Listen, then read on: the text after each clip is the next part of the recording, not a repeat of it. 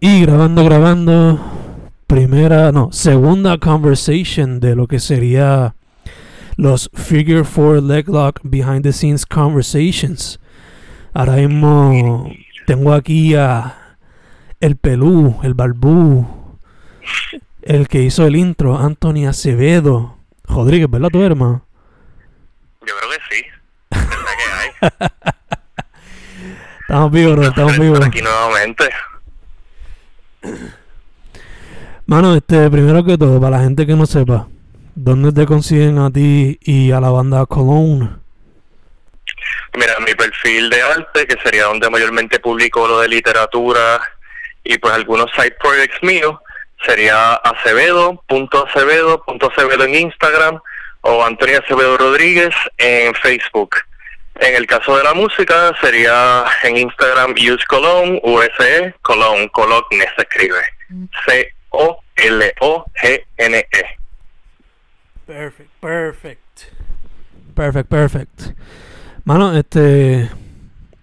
Primero que todo, para la gente que no sepa, ya sabemos que eres escritor, ya sabemos que eres músico, pero tú y yo pues ya nos conocemos de hace tiempo, pero quizás la gente no sabe de dónde llega tu pasión a la lucha libre. Pues mira, realmente cuando yo era un baby, o sea, digamos dos años, que no tengo recuerdo de eso, ni tres ni los recuerdos de tres años, ni cuatro años, a mí en vez de ponerme muñequito me ponían lucha libre. Y yo veía los eventos en vivo porque mi papá siempre los estaba viendo y según fui creciendo, pues me, en lugar de yo pedir películas de muñequitos, me iban dando las antologías que vendía WWE, WWF, eh, algunos DVDs de TNA, de principio, eh, compilaciones de lo que era WCW, entre otras. Básicamente la lucha libre ha sido algo que ha estado presente en mi vida desde que yo tengo conciencia y luz de ser, porque además de ser algo cultural aquí en Puerto Rico, en el barrio donde yo me crié en Cuchilla, todo el mundo veía lucha libre local, que en ese caso en ese entonces era la IWA y la WWC. Tenía un vecino que tenía unos treinta y pico años en ese entonces y pues los, los hijos de él eran mis amigos del vecindario y básicamente siempre estábamos jugando a luchar en matres viejos alrededor del vecindario, que realmente la lucha libre siempre ha estado en mi vida. Cuando tenían esas luchas así, ¿tú tenías un nombre como personaje o hacías como si fuese uno de los luchadores? Pues realmente no recuerdo, mano. Siéndote sincero, si yo me ponía un nombre en específico o no. No, eso eso sí que no lo recuerdo, porque honestamente eso fue como hasta los seis años, porque los vecinos eran un poquito más grandes que yo, so when they grew up, básicamente esa inocencia de jugar lucha libre se quedó en mí, en mi hermano, y como que pues se fue perdiendo básicamente y luego más tarde eh, mi familia se mudó de esa área y en el vecindario que caí pues no había ningún niño. O sea mi vecino más joven creo que tenía en ese entonces unos cuarenta y pico años que ya se fueron hace eso fue en el 2007 cuando nos mudamos que básicamente caí en un vecindario donde no había nadie de mi edad ni cercano a mi edad Ok, ok. Y entonces, ya que no tenías personaje, o por lo menos nombre casi que te acuerdes, ¿te acuerdas la, por ponerlo así, los movimientos que hacías? Por ejemplo, yo cuando luchaba con mi primo era mucho, yo era fanático de Stone Cold, so yo quería ser la Stoner.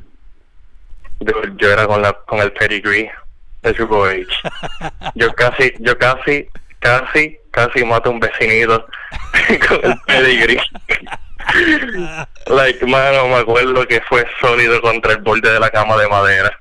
Diablo. Best pedigree ever. Ni Triple H. Y hacías lo de echarte agua en la boca y escupirla por el carajo también. Claro, mano, el, el- me acuerdo, eso sí que lo, eso sí que lo imitaba porque, mano, Triple H era, yo creo que fue mi primer luchador favorito de verdad. O sea, yo tenía una obsesión cuando chiquito con él y básicamente cuando veía lo- las compilaciones de lo que fue DX en los 90, más después vivir la cuando ellos lo volvieron a traer en los late 2000s que volvieron a traer esa área de DX para mí eso era like fucking amazing Sí, sí. yo quería ser parte de ellos Confía que yo cuando los veía, cuando estaba Road Dogg y X-Pac y toda esa gente, como que pompeaba. Mano, Eh, sí. Mano, te pregunto, la gente, hay algunos que quizás no saben, pero cuando empezaron con Cologne, parte del show incluía tú echándote perfume. Eso, o sea, perfume mientras tocaban una cierta parte de una canción. Sí, en el intro. Exacto, eso fue inspirado por eso de Triple H en alguna manera. Pues mira, uno, maybe inconscientemente sí, no lo había pensado. Yo yo extraño hacer eso, a mí me, a mí me tripeaba iniciar un show de Colón tirándome perfume encima.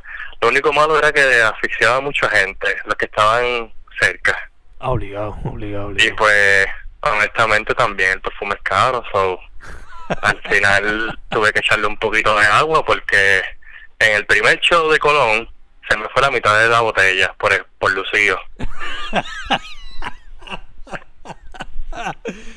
Ay. Tacho, la economía está mala. A especialmente tener- ahora. Chacho. Eh, pero entonces, yendo ahora para el libro, este. Yo te contacté no solamente porque, pues. eh, vamos, de la- vamos vamos de los brazos en cuestión a la poesía, pero también por la pasión que tú tenías a la lucha y.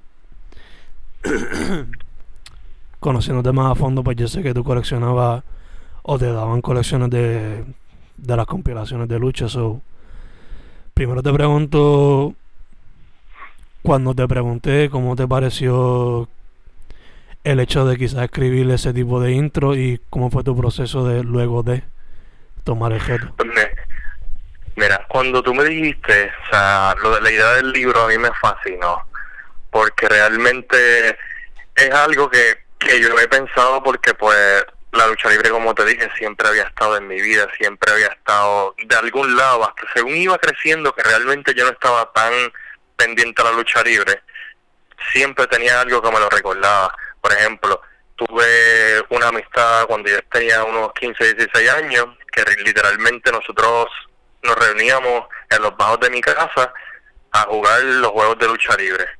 Que en ese entonces el último que yo llegué a comprar fue WWE 13, porque de ahí para adelante yo digo que no me interesan los juegos, por lo menos, de, de WWE.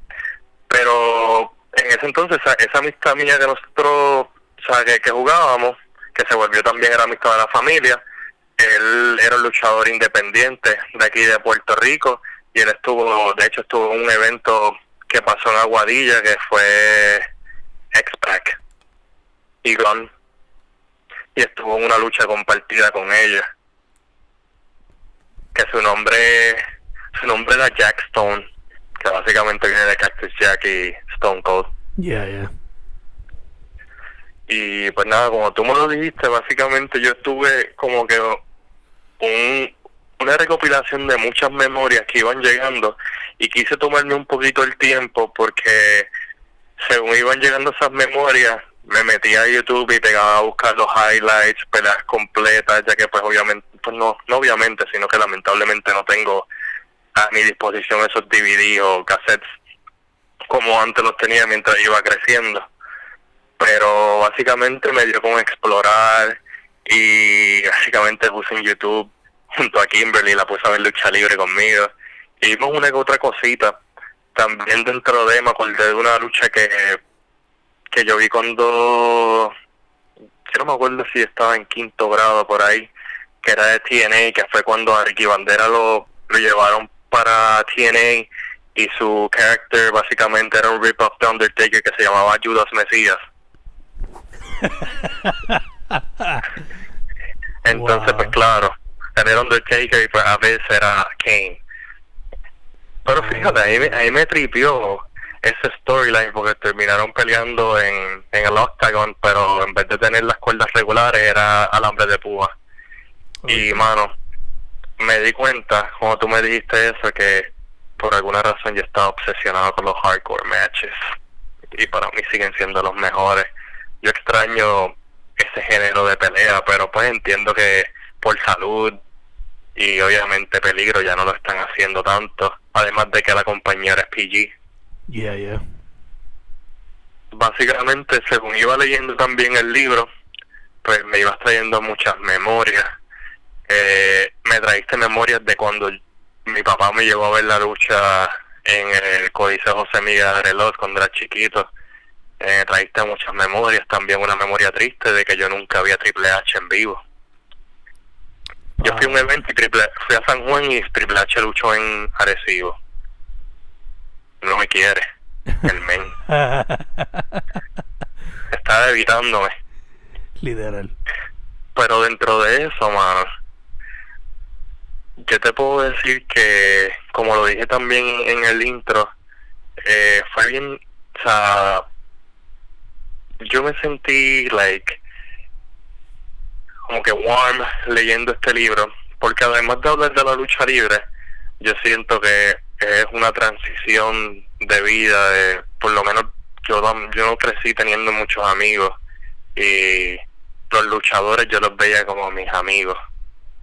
Y no sé si tú sentiste lo mismo, pero cuando leí este libro, o sea, entendí por qué yo también veía lucha libre, porque básicamente era un mejunje de personalidades diferentes, algunas positivas, algunas megatóxicas, algunas normal, había de todo y básicamente yo puedo decir que fue también como una pequeña escuela de diferentes tipos de personas, porque aunque uno lo, vea como algo sencillo de que es una personalidad de lucha libre, la realidad es que no, es que hay gente así, que tú te vas a encontrar con diferentes tipos de personas, diferentes tipos de problemas.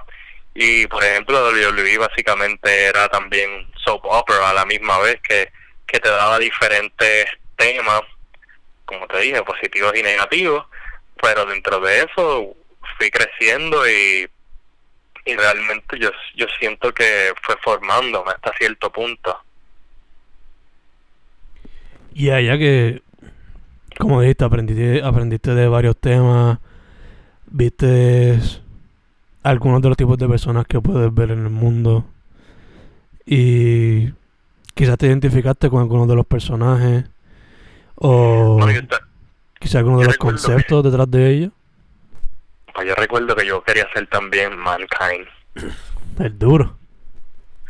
Bueno, sí, yo tenía un juego de PlayStation 1 y yo apenas reconocía su, su persona cuando tenía ese juego porque era bien pequeña.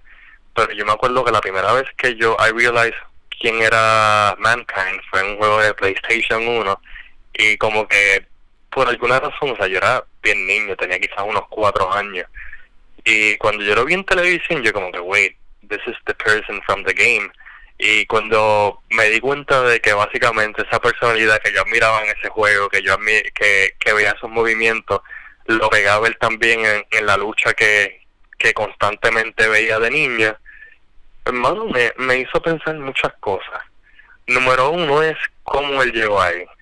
Y básicamente ahí es donde me puse más, más adelante en la vida que me puse a averiguar información de la vida personal de esta gente, de cómo ellos básicamente se jodían para llegar a donde estaban. O sea, y hasta cierto punto que un sueño en mí de niño de querer ser luchador. O sea, yo quería ser luchador.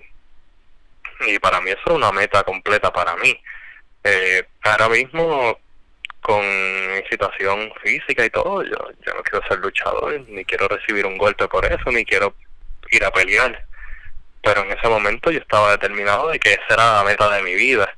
Y y pues básicamente vi cómo, cómo ellos se jodían para llegar a donde estaba. Que también yo puedo decir que parte de eso es una de las características que fui desarrollando con el tiempo que es la cuestión de no quitarse, de no importar lo jodón que está, porque aquí en Puerto Rico ser un artista es una mierda por el hecho de que el público no respeta el arte lo suficiente ni, ni lo apoya.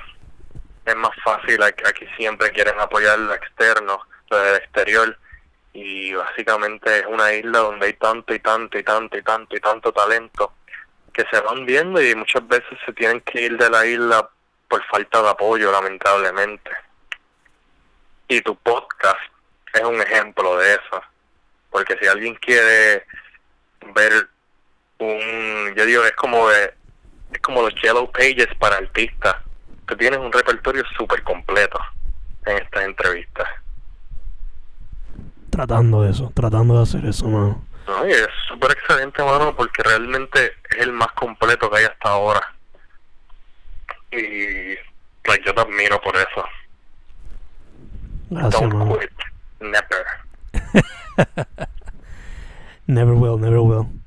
Ya que estamos en ese tema, mano, este. Ayer. Digo, hoy es 20, hoy es 17. O sea, ayer 16 pusiste un anuncio para la gente que no sepa qué es lo que estás trabajando. Bueno, eh, ayer yo anuncié un poemario que se llama Del cielo llueve el fantasma. El poemario es ilustrado por la artista Kimberly Picard. El mismo básicamente serían 14 poemas con 14 ilustraciones a página completa.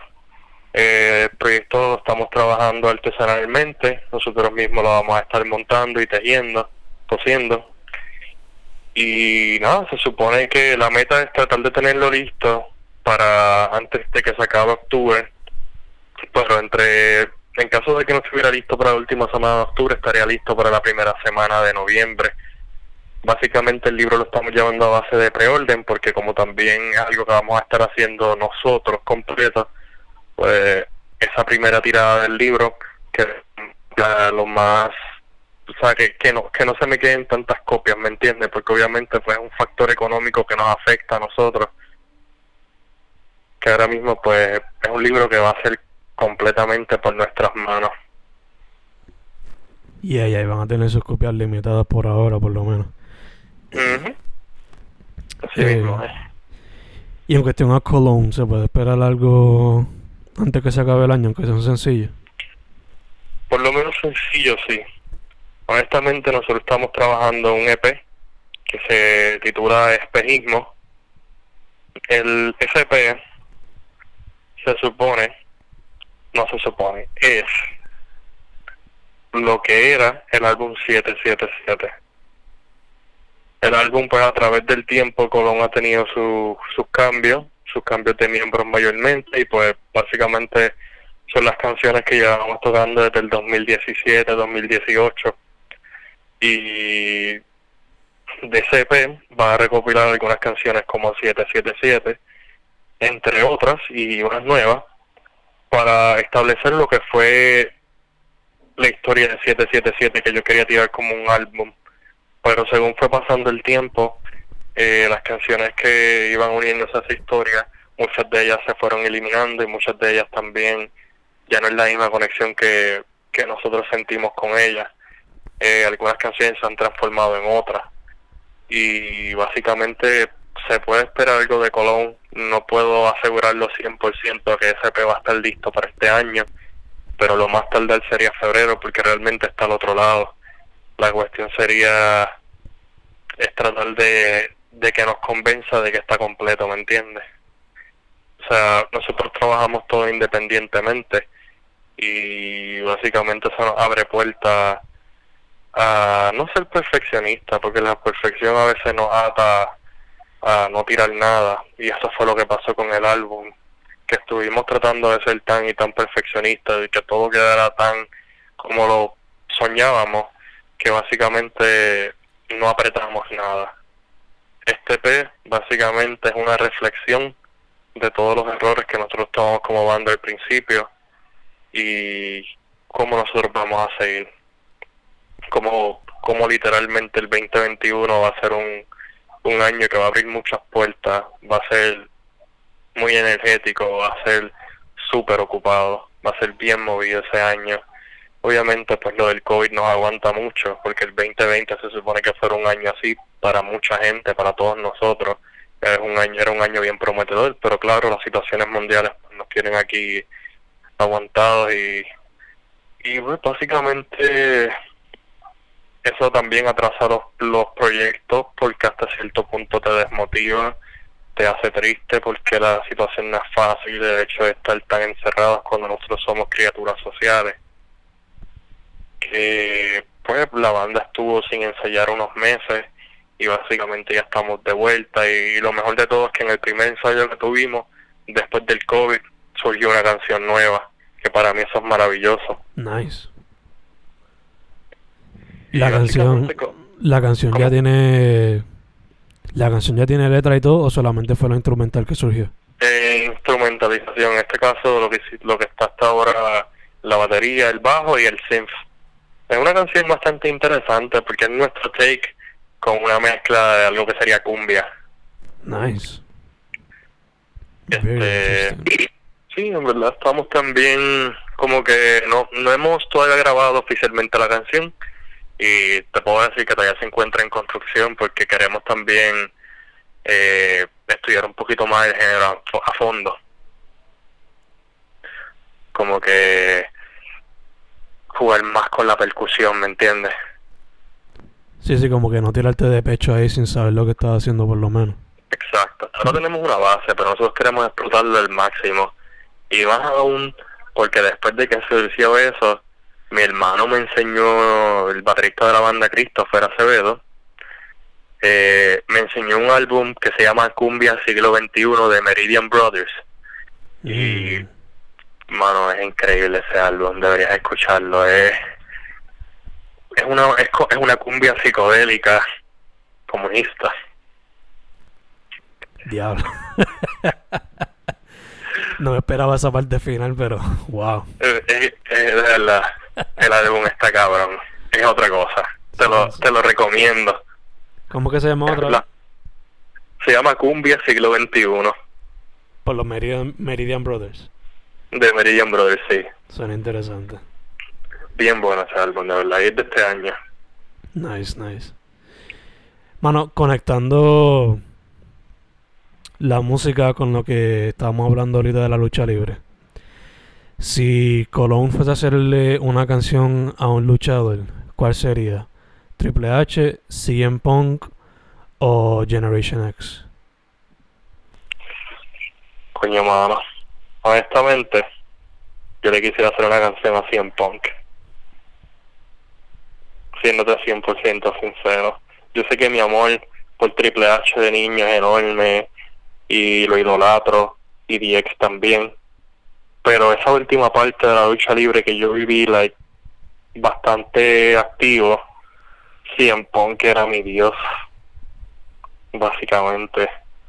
Él yo sé que pues quizás es un poquito cliché hablar de cómo él se atrevía a hablar lo que nadie hablaba y en la realidad él fue una él, él es una persona que like tomó control por sí mismo y ya estaba en una compañía súper estable, no súper estable en el sentido de que estaba bien, sino que básicamente el sueño de muchos luchadores al final del día es tratar de llegar a, a una agencia de esas que sea bastante grande, por ejemplo WWE, ya tiene y no existe, tenía otro nombre, creo que es Impact Wrestling, si no me equivoco, New Japan Pro Wrestling, eh, en el caso de México.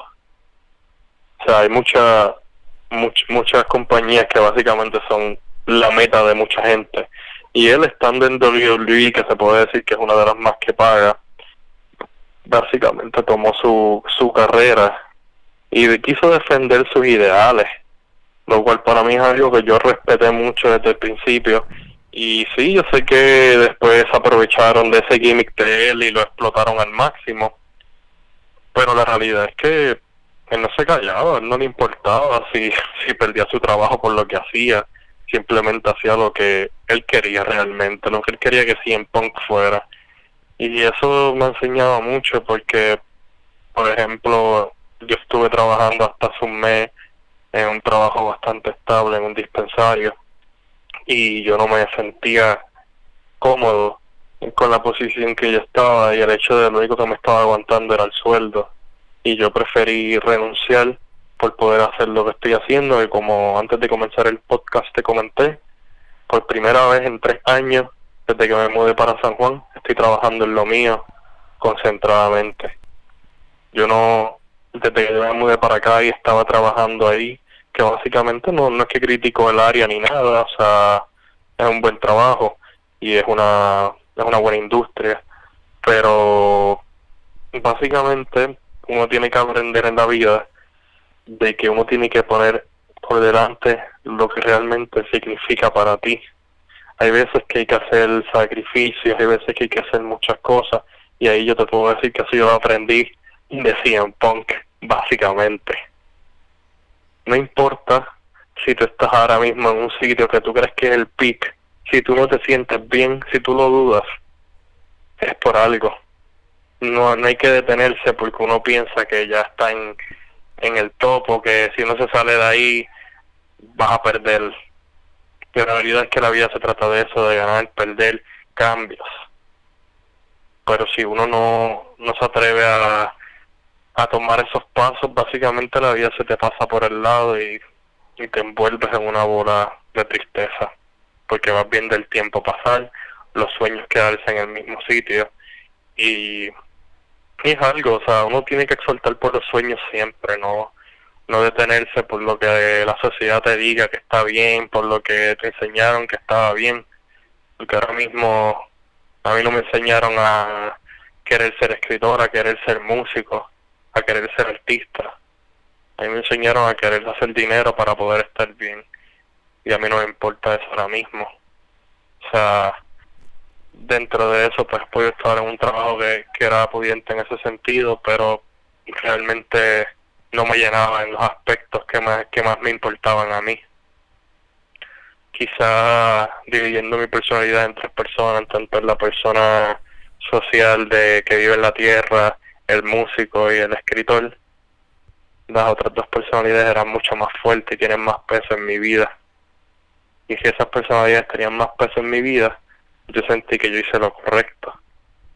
Porque ahora mismo me puedo dedicar a escribir, me puedo dedicar a leer, puedo, puedo bregar muchas cosas que antes no podía bregar. Ahora tienes más tiempo para ti. Sí, es cuestión, no es cuestión obviamente de estar tirado para atrás, es cuestión de tú coger tu tiempo y dedicarlo a algo que valga la pena para ti, no para el mundo. Porque al final del día nosotros somos artistas para nosotros y, y obviamente para el mundo también que, que aprecia el arte. Pero si nosotros no aprendemos a respetar nuestro arte, aprender a apreciarnos, a amarnos como artistas, nadie lo va a hacer. Exacto, exacto. Manera perfecta para para inspirar a que escuche esto y para cerrar el, el podcast. Eh, mano, otra vez para que la gente sepa dónde conseguirte a ti y la banda. ¿Dónde?